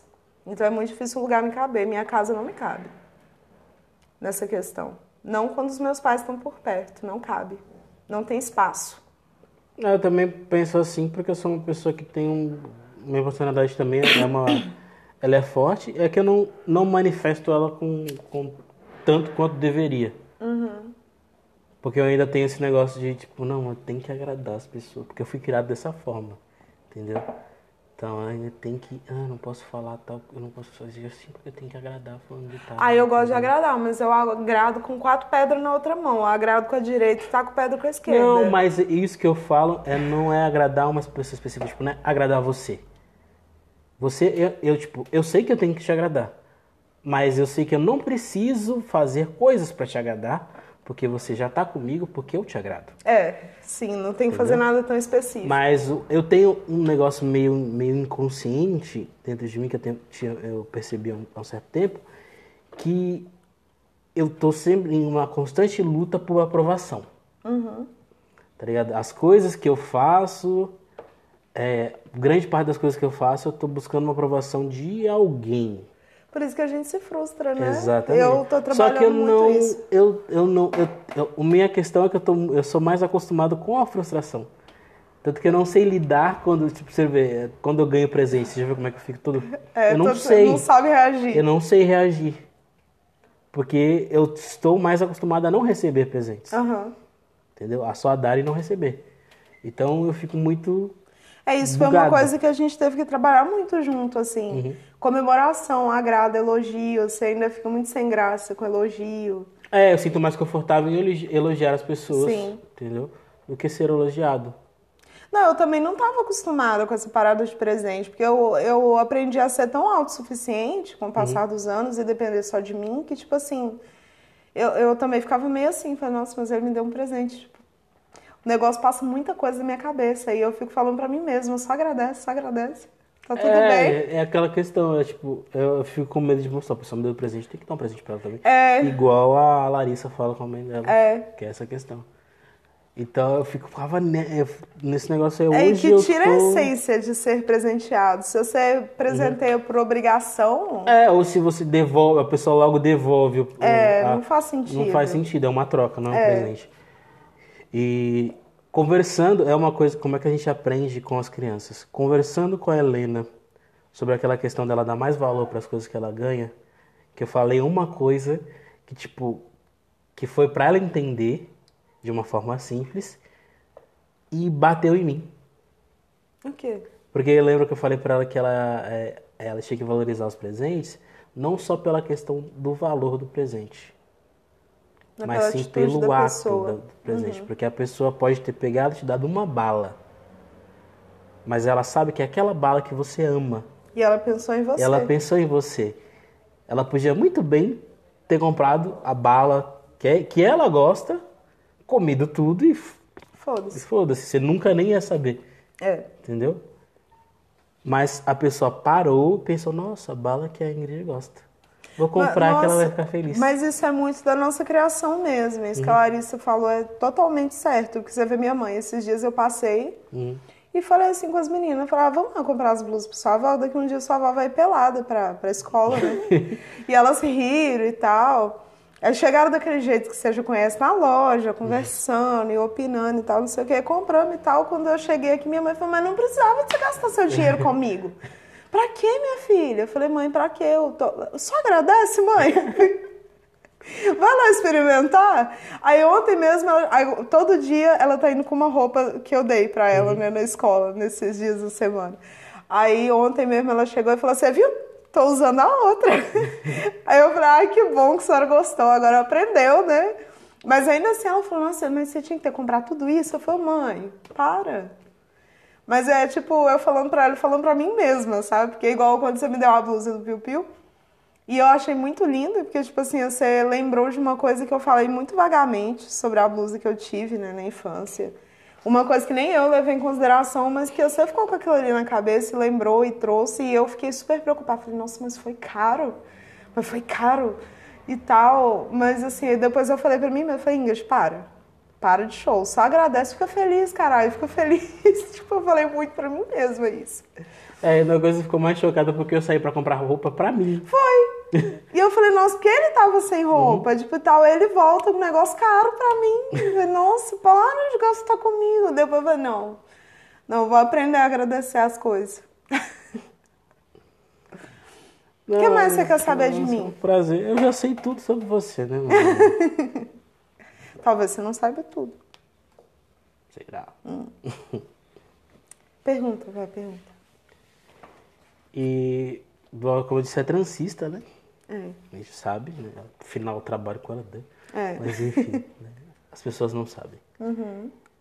E como que foi quando você decidiu que você ia ser transista? Agora não fala que você não decidiu, que eu vou. Tem, a gente tá num salão. A, gente- a minha vinda, a- a no- o início do nosso relacionamento foi baseado em tudo isso. É. Então, pelo amor de Deus, eu falo, não sei. Eu não decidi Acho que eu ia ser transista. É, não. Mas eu não decidi. Você sabe bem que eu não decidi. Tipo assim, eu acordei e falei assim, eu vou ser transista. Não foi assim. Não, É. foi um interesse, é uma decisão. Parece que alguém chegou e colocou uma arma na sua cabeça, você é transista, hein? O negócio Não. é o seguinte, eu não quero saber transista. Foi um, foi um negócio muito novo pra mim. Completo, não tudo- vem com esse negócio de boxinha não, tem que fazer tudo. tudo aconteceu muito rápido, porque eu não me imaginava na área da beleza, assim, em momento nenhum. Mesmo meus pais tendo tido salão e tal, e, e eu convivi com a minha mãe, que sempre foi muito vaidosa e tal, mas é um contexto totalmente diferente. E eu não imaginava mesmo que eu ia gostar. E o que me forçou, me forçou, não, me forçou é estranho. O que me inspirou mais foi realmente o fato de eu não me encaixar no emprego comum de carteira assinada. E eu lembro que eu saí de um telemarketing, né, com um mês, porque eu estava enlouquecendo. E pouco tempo depois, quando eu fiquei desempregado um E é tempo, é, eu, eu fiquei desempregado um tempo e eu já estava meio sem saber o que fazer e fui cair em outro telemarketing. Minha mãe falou para mim, você não vai aguentar isso. Só que quando as pessoas falam para mim, você não vai conseguir, aí você sabe como é, É, que ela vai ser tipo o Michael, né? Falei, não, eu Não, vou você não virar sabe, CEO você da empresa. consegue. É. Falei, não, eu vou chegar lá e vou virar dona daquela porra, né? E foram meses também que eu falei, velho, não é pra mim, realmente, minha mãe tinha razão, vou ter que voltar pra casa com o rabo entre as pernas. E comentava assim, por alto com meu pai, aí teve um dia que eu comentei com ele uma situação que eu passei e tudo. Sai dessa porra, pede conta. Nem vai mais, nem vai mais, deixa dar abandono. Porque meu pai é assim, né? Eu não criei filho pra ficar sofrendo na mão dos outros, não. Manda eles tomar no cu. Manda eles tomar no cu, pede conta dessa merda e tal. E eu tava passando ali na, na avenida com a minha mãe e vi o salão, o salão escola, e falei, será? Será ser? Vamos lá, mãe, vamos lá ver como é que é e tal, não sei o que. E eu já saí de lá decidida. tipo assim, conversei com a Helena, a dona do salão, e perguntei pra ela, falei, olha, não tá saturado demais, não. Tipo, olha a minha cabeça na época, né? Não tá muito saturado, não. Ela falou Mas assim. isso, esse negócio de estar saturado é uma coisa que nossa geração tem muito. É. A minha preocupação era essa, porque no mercado de trabalho, as pessoas já falam para você optar por áreas que tenham mais futuro, que não saturem fácil. Então a gente já vai com a mente fechada pro empreendedorismo, entendeu? Então foi o que eu perguntei para ela. Eu falei, não tá saturado demais, não. Tem. tem É claro, né? Se você for fazer hoje um curso de torneiro mecânico, provavelmente você não vai ter emprego. né? Vai fazer CorelDRAW, é. né? Tipo, mas aí ela falou assim, ó, tá saturado? Tá assim, de profissional de merda. Na hora que ela falou isso, eu super me identifiquei com ela, eu falei, amei essa mulher. Aí ela falou, mas se você leva a sua profissão a sério, se você mantém os seus horários direitinho, se você atende bem os seus clientes, sempre vai ter trabalho para você. E ela me contou um pouco da história de vida dela. Ela falou, olha, eu fui pro interior, coloquei uma plaquinha feita de folha de caderno na cerca da casa, isolei um cômodo da casa e as pessoas começaram a me procurar. E elas viram que era bom e tinha um salão que já tinha mais de 10 anos na mesma rua e era uma rua sem saída, que era pior ainda, porque não tinha muito movimento de pessoas. E assim, eu peguei os clientes daquele salão e as coisas foram crescendo, eu vim para Belo Horizonte e tem 20 anos que eu tenho esse salão. Então, assim, se você realmente é uma profissional séria, você sempre vai ter campo. E aí meu pai e minha mãe me ajudaram para comprar os materiais que não eram barato, aí tinha o curso e tinha os materiais para comprar. Então não era barato. É... E aí, nesse meio tempo, é, eu vendo esse lance do salão tradicional, como você viu lá, como era, né? É, eu comecei a ver que não era bem aquilo ali que eu queria, não. Eu não queria passar meus dias fazendo unha e escovando cabelo. Não era isso. Eu queria entrar no mercado da beleza, mas para ser um diferencial. E eu gostei muito da barbearia, né? Gostei mais da barbearia, inclusive, do que do cabelo feminino. E rolou um workshop numa associação e eu fui lá nesse workshop é, e fiquei, me saí de lá, assim, falei, eu acho que é isso que eu tenho que fazer. Esse workshop de trança foi muito revelador para mim, assim, porque era exatamente uma área mais ou menos onde eu estava, que era a área da beleza capilar ali, em geral, mas para um público específico, para um nicho de pessoas, que era realmente as pessoas que eu queria trabalhar porque eu achava que aquilo ali realmente ia fazer diferença na vida das pessoas. E a partir desse momento eu comecei a viver isso. E é onde a gente está agora, né? A gente vive, vive nosso trabalho, a gente vive em torno das pessoas nas quais a gente trabalha. Então, a gente vive mesmo aquele cotidiano das pessoas e a gente vê a mudança é, começar a acontecer a partir do cabelo da pessoa, né? A pessoa muda um cabelo aqui, mas ela sai com a autoestima tão lá em cima Que ela melhora todos os setores da vida dela, ela termina relacionamento ruim, ela muda de emprego. É, as pessoas que realmente a gente consegue impactar, porque tem pessoas que é- é- é- o processo é bem mais longo do que isso, né? Mas é isso, velho. Tipo assim, não decidi da noite pro dia, ah, eu quero ser transista, mas foi uma coisa que aconteceu. Eu acho que tinha que ser mesmo, porque todos os caminhos foram parar aqui. Tanto é que eu te falava, eu falei, eu não quero que meu carro-chefe seja trança, trança é demorado, não quero trabalhar só com isso. Hoje em E dia a gente só sendo. faz isso. Praticamente é, é o nosso, é o nosso ganha-pão. É. Né? Só isso, praticamente. A referência que eu não queria que fosse virou assim, total, né? Hoje em dia eu vejo que não tinha pra onde correr. Era isso. Era isso que era pra, pra gente fazer. Ah, e você, você não, não acha que tem uma, uma simbologia muito forte nessa questão de, de trabalhar com o cabelo trabalhar com tranças? Nossa, total. Total, porque eu acho que tudo começou na transição capilar, pra mim. Eu acho que tudo começou assim. Quando caiu o cabelo alisado no chão, eu virei outra pessoa. E a partir desse momento, as portas foram se abrindo nos rumos totalmente diferentes. Porque a consciência racial mudou. Isso tirou pessoas da minha vida e trouxe outras. E eu consegui começar a entender o mundo de outra forma. Então eu acho que tudo começou aí, tudo começou em mim mesmo. Não dá pra falar assim, ah, porque uma pessoa executou uma mudança na minha vida. Não, fui eu. Fui eu. Eu fui lá, eu fiz acontecer, eu corri atrás de conhecimento. E, e você sabe que quando eu começo uma coisa, eu fico obcecada por ela. Então eu fiquei totalmente obcecada por assuntos raciais nessa época, porque eu fiquei muito surpresa que eu vivi tantos anos na minha vida sem ter essa consciência, sem conseguir enxergar as coisas assim. E é, é, trabalhar com as tranças foi o ápice disso tudo, eu acho. Porque é tão louco isso, porque você consegue. É, é como se colocasse uma lente de aumento na sua frente, assim. E você consegue enxergar além das pessoas, depois que você se conscientiza. E as tranças vieram, assim, eu acho que para dar esse arremate na minha vida, assim. Porque eu consegui tirar totalmente o, o meu foco meio é, desse cenário que tentou me embranquecer para viver totalmente em prol, assim, com uma visão afrocentrada.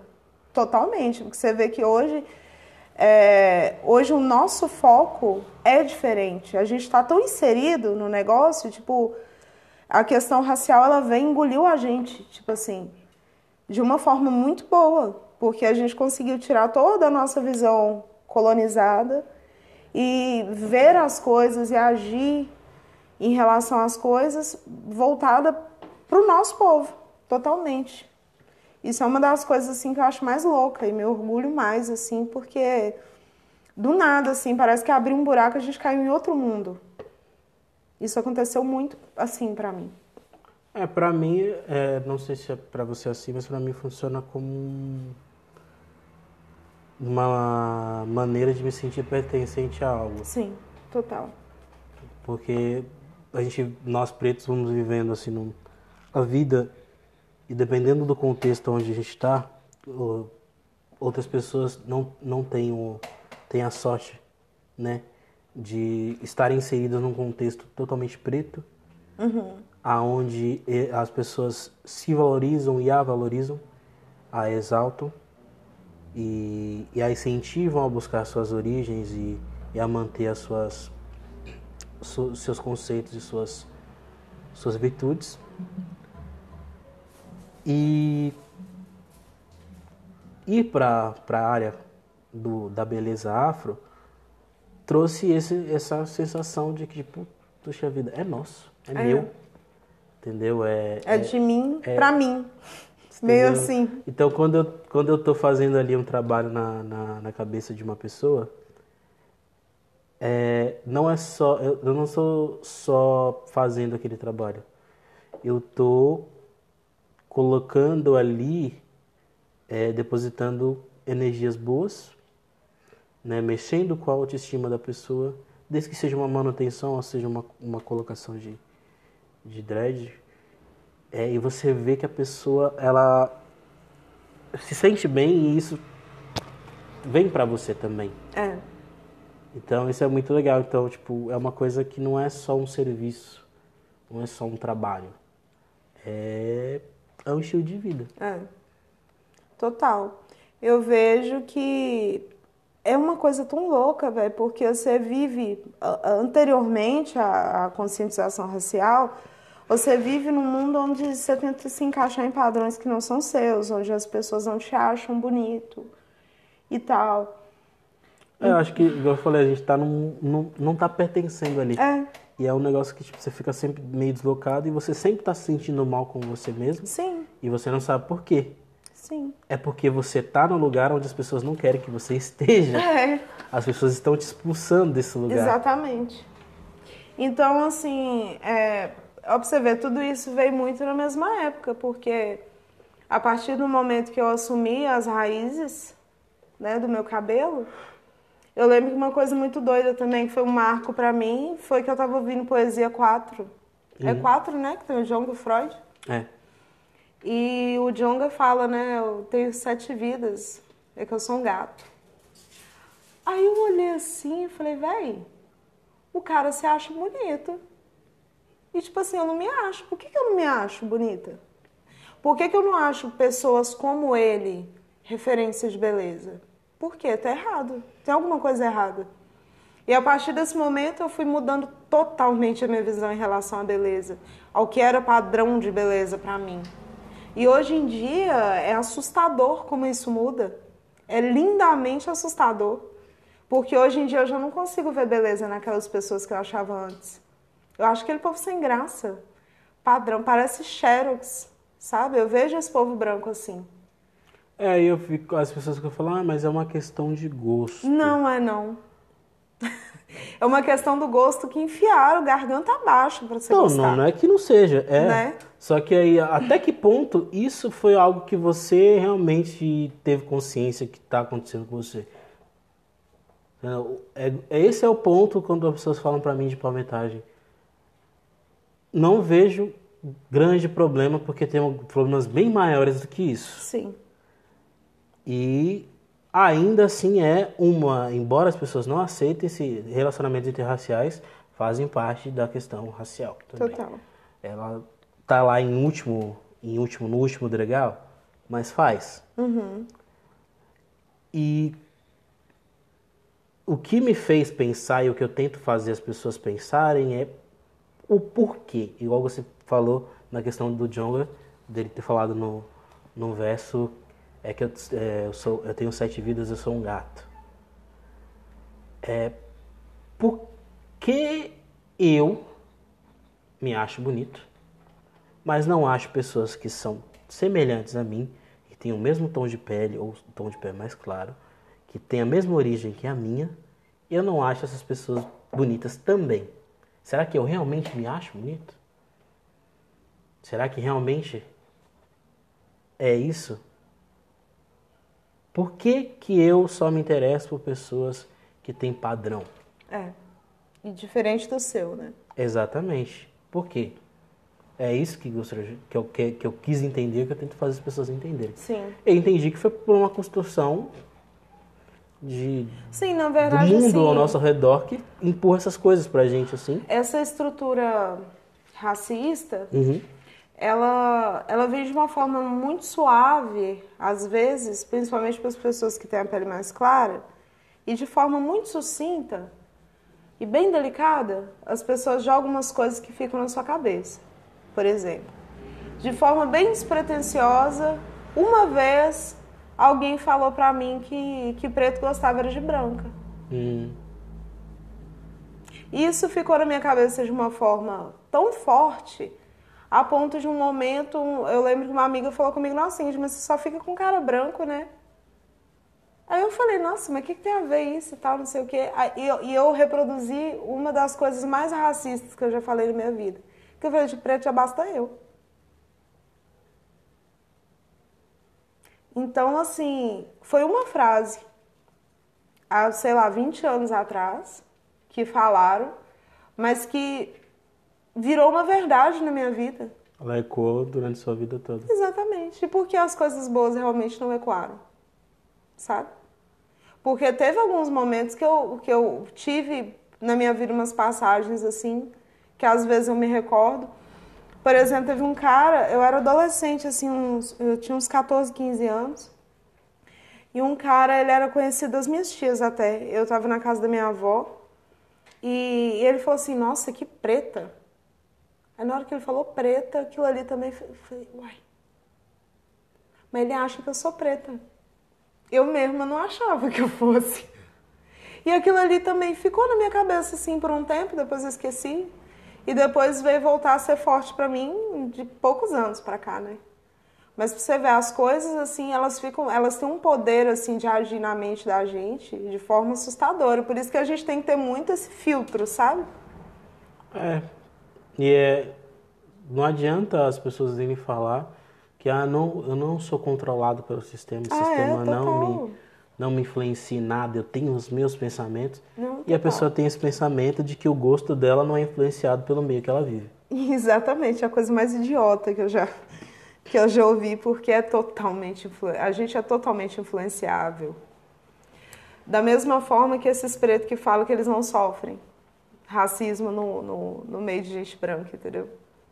É, Foi uma mentira que ele colocou pra ele, que ele vive aquilo ali plenamente. Pra ele nada aconteceu, não foi racismo.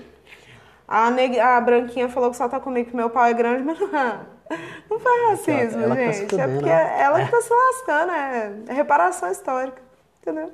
A pessoa, ela acredita na verdade que ela quiser. E pra mim não faz diferença nenhuma na minha vida ter esse pensamento, mas agora ao ponto da pessoa vir me interpelar porque eu tenho meu pensamento Sim. totalmente diferente que o dela. Sim. É aquela coisa, velho. Hoje em dia eu vejo que a gente consegue fazer mudanças na, na vida desses irmãos e irmãs. Mas a gente tem que também guardar esse. Não é nem o latim, é o iorubá para quem quer. Porque não adianta você ficar gastando com quem, com quem não quer. Às vezes você pode ir também, da mesma forma que, que o racismo estrutural fez, você também pode lançar assim, umas pulgazinhas assim, sabe? Atrás da orelha da pessoa. Exatamente. Devagar. E uma hora a pessoa vai. É, e Todo mundo tem hora pra contrário de que, consciência. do que Ana Paula Renault pensa, com o humor nós vamos fazer as pessoas pensar muito. Vamos mudar muitas coisas. Totalmente. É um sutileza. humor, é um, é um Reels ali despretensioso, sabe? Que você falou ali que você só gosta de preto. Tipo, aquele Reels que eu fiz eu achei tão sensacional. Porque, tipo assim, falando amor não tem cor, né? Que eu falei, eu gosto do pretão, do pretinho, do negão, pra mim não importa. Tipo assim. E rindo, as pessoas ficam pensando, uai, mas tem gente que só gosta de preto, né? Uai, gente. Por que, que será que eu fico com tanta gente branca até hoje? Tipo assim, será que. Será Ah. que é, é isso que eu tenho que fazer? Tipo assim, com uma dúvida. Você jogou uma dúvida na pessoa ali, ou você jogou o modo de vida na pessoa ali. E ela falou: Ah, ah, tá, tem uma galera aí que só gosta de preto, preto que gosta de preto, né? Olha que legal. Ela vai dar uma pesquisada ali, ela vê que alguém botou ali no perfil afrocentricidade ou postou ali panafricanismo, e às vezes ela tem uma curiosidade de ver uma coisa ali e aí o conhecimento se estende. É, porque é uma maneira, uma maneira, as pessoas não entendem que existe uma maneira, várias pessoas vão entender as coisas de, de maneiras diferentes. É. E se você chega para uma pessoa e aponta o dedo na cara dela falando que ela tá errada, que o tempo, o tempo todo da vida que ela viveu, ela viveu de uma forma errada e ela tem que mudar, não é todo mundo que vai mudar. É. E não é todo mundo que vai querer mudar também.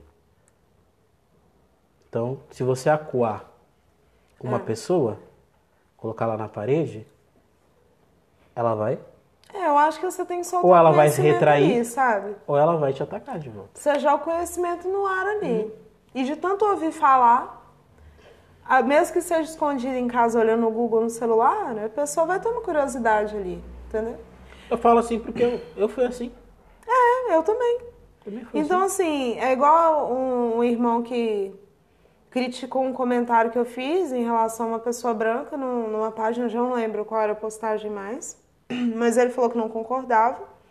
E eu falei com ele, falei, não, entendo o seu ponto de vista, mas você quer saber um pouco mais do meu ponto de vista? No meu perfil tem isso, isso e isso e tal. Ele foi, ele viu, ele curtiu. A gente não conversou mais, mas eu tenho certeza que aquela informação fez alguma diferença para ele, mínima que seja. Mas ele foi lá, ele leu, ele viu minha opinião e agora ele tem na bagagem dele ali uma opinião diferente. Uma hora ele vai precisar, ou ele vai aprimorar, ou simplesmente vai passar, mas ele viu, É. agregou de alguma forma. Então eu acho que é mais ou menos assim, velho. E é uma coisa que eu, que eu tenho me focado ultimamente é, é em prestar atenção em como eu tô entregando essas coisas. Porque é muito fácil chegar e ficar repetindo jargões técnicos, jargões acadêmicos sobre fenotipo, sobre arquetipo, sobre Arquétipo. arquétipo, tanto Fenótipo. faz. fenótipo, tanto faz. Tanto são tão palavras tão complicadas que eu nem uso, nem sei falar. Aham. É sobre diáspora, sobre tal. É muito legal saber dessas coisas. Isso é muito bom ter esse conhecimento, saber usar as palavras dentro do vocabulário. É. Isso é muito, muito bom. Porém, entretanto, todavia, algumas pessoas é, não têm paciência e nem tempo. A gente tem que entender que nós estamos lidando, como eu disse no início, estamos, nós somos pessoas que historicamente não têm tempo. Não, até hoje. Então não adianta você chegar por irmão que o cara teve que sair da escola. Não foi porque ele saiu da escola que ele quis. Ele teve que sair da escola porque ele tinha que comer. E ele foi trabalhar e ele tinha que ajudar em casa e tal. Ele perdeu essa, esse, essa oportunidade de poder ser uma pessoa que estudou, uma pessoa É. que tem o, o- a- as ferramentas, eu não falo nem conhecimento, a ferramenta para poder compreender outras coisas. Então, não adianta chegar e ficar jogando, despejando jargões técnicos e, e- Vai e acadêmicos. sair. Vai sair, porque do que ele mais, do o que mais que ele tem raiva é pessoas que tratam ele como se ele fosse um completo idiota. E não é porque a pessoa não teve a oportunidade de estudar que ela é uma pessoa que, burra. É como o Jonga fala também, não é que eu tô menos inteligente, é que eu tô mais inteligível. Exatamente. Não- é, tá é, isso, esse- eu gosto sempre de citar essa, esse, esse, esse provérbio que diz que o sábio não é aquele que adquire conhecimento, é aquele que sabe passar o conhecimento. É aquele que transmite, né? Justamente. Tanto que na maioria das vezes as pessoas que mais ensinaram na sua vida não eram pessoas que tinham 10 faculdades, Não. doutorado. Não, não eram pessoas, não eram essas pessoas. Eram pessoas que tinham conhecimento e sabiam como passar isso para ele. É, mais uma vez citando Jonga. Você vai achar ancestralidade não é no, no cara tilelê da internet, não. Você vai achar na sua avó velha lá. Entendeu? Preta velha, benzedeira. É nessas pessoas ali, às vezes. A gente estava assistindo aquele filme do. Do Dolemite. Uhum. Foi num, num morador de rua Ele achou, que ele conseguiu tirar conhecimento. Entendeu? ele achou um conhecimento de uma coisa que ele não tinha, que mudou a vida dele e mudou a vida de muitos pretos. E muda até hoje. Inclusive, se eu estou hoje a caminho de ser um profissional preto de comédia, é por causa de Ray Moore. Foi por causa dele. Porque ele teve a, a humildade de parar e ouvir um morador de rua. É. É isso aí. E se hoje tem grande, tem, tem grande não, acho que não dá pra falar grande, né? Mas se tem boa parte, uma parte legal de produções feitas por pessoas pretas para pessoas pretas, contando histórias de pessoas pretas, não só simplesmente passando apuros, comédias leves, comédias legais, é, filmes legais, é por causa de Richard Ray Moore, porque ele pôs na cabeça dele isso. Não, é, não, eu quero fazer. Ele pôs na cabeça dele que ele queria fazer um filme. Ele não tinha como, ele pegou e fez. E ele não tinha condição nenhuma. Sem né? saber, sem saber, olha o que ele começou.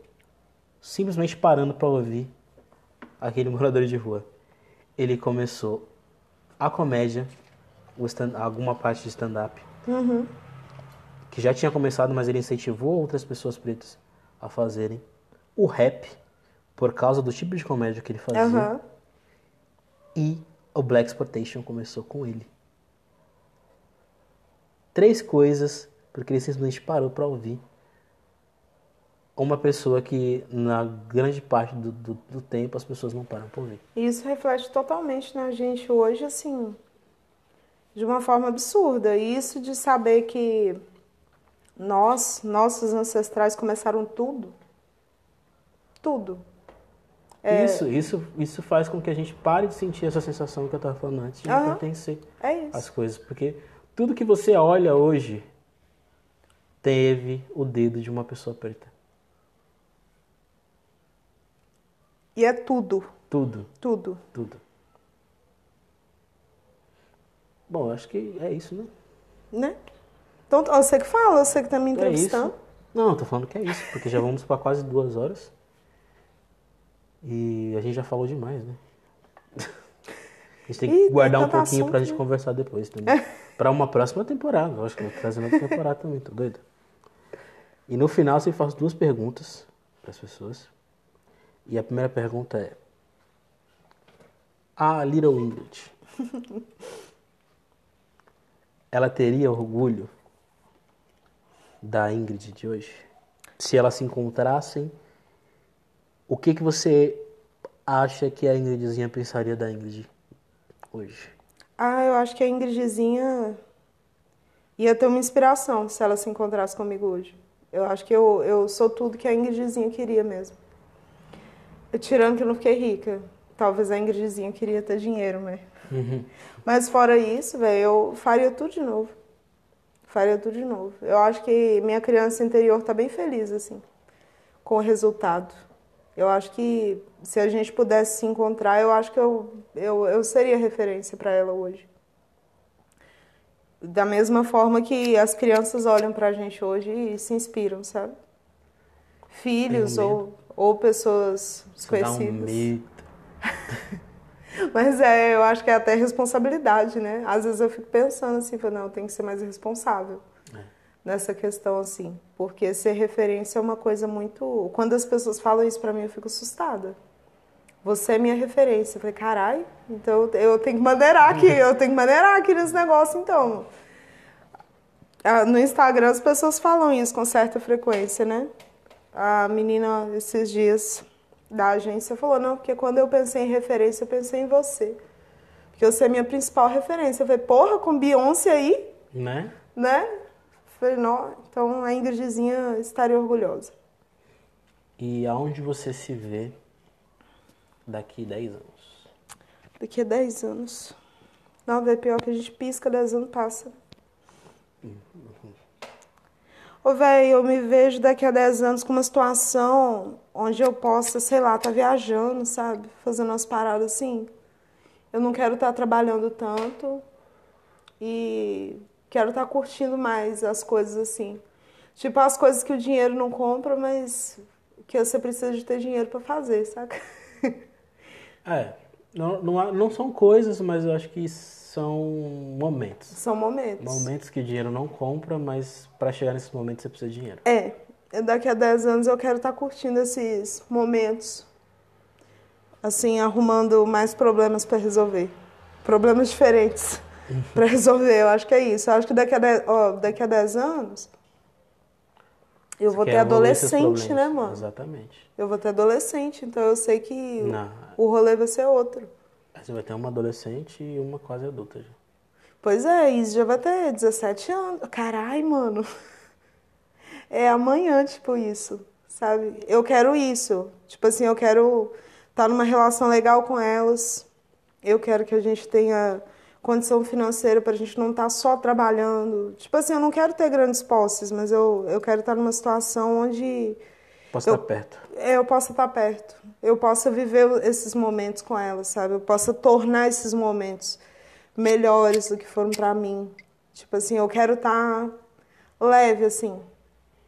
Ah, pode ser até como eu tô agora. Tipo assim, eu acho que eu tô num momento de leveza. É, é, tipo assim, são semanas de problemas e semanas de leveza. Eu quero estar assim daqui a 10 anos. Tipo assim, não isenta de problemas, que isso é impossível, né? Mas com novos problemas. Criando novos problemas para resolver. Tipo assim, bem black problems. Assim. Problemas evoluídos. É, tipo, eu quero ter um problema, tipo assim, nossa, mas não vai dar tempo de eu passar na loja para comprar aquela blusa, porque eu vou ter que pegar as meninas na batalha de rap. Tipo isso, sabe? Eu quero ter um black problem. Bom, é isso. Você tem algum recado para as pessoas que estão ouvindo? Que vão ouvir, né? No caso. É pouca gente vai ouvir. Mas tá aumentando a audiência do. É. Ah, não sei, eu acho que não. Eu acho que a gente falou tudo, assim, se é pra. Eu acho que dá pra ser inspiradora, assim. A conversa dá pra ser inspiradora. Acho Eu é tenho, isso. eu tenho um recado. Vacina aí, ô vacilão. Esse negócio. Pra gente pelo menos, sei lá, dar um jeito de administrar a vida. Né? Tá complicado, tá? É. Vacina. Pelo amor de Deus, não vem com esse papo de, de antivacina, não. Vacina que é tucu em casa. Exatamente. Tá. Não é só vacinar isso aí também. É, É, mas vacina. Não sai lambendo os outros, não. Vacina e fica em casa, por favor. É isso. Muito obrigado a todos. Muito obrigado a você, meu amor. De nada. De nada, Por nada. tudo. Vai mamar. Mais tarde. Te amo. Obrigado por tudo. E como eu sempre digo, nos vemos em Wakanda.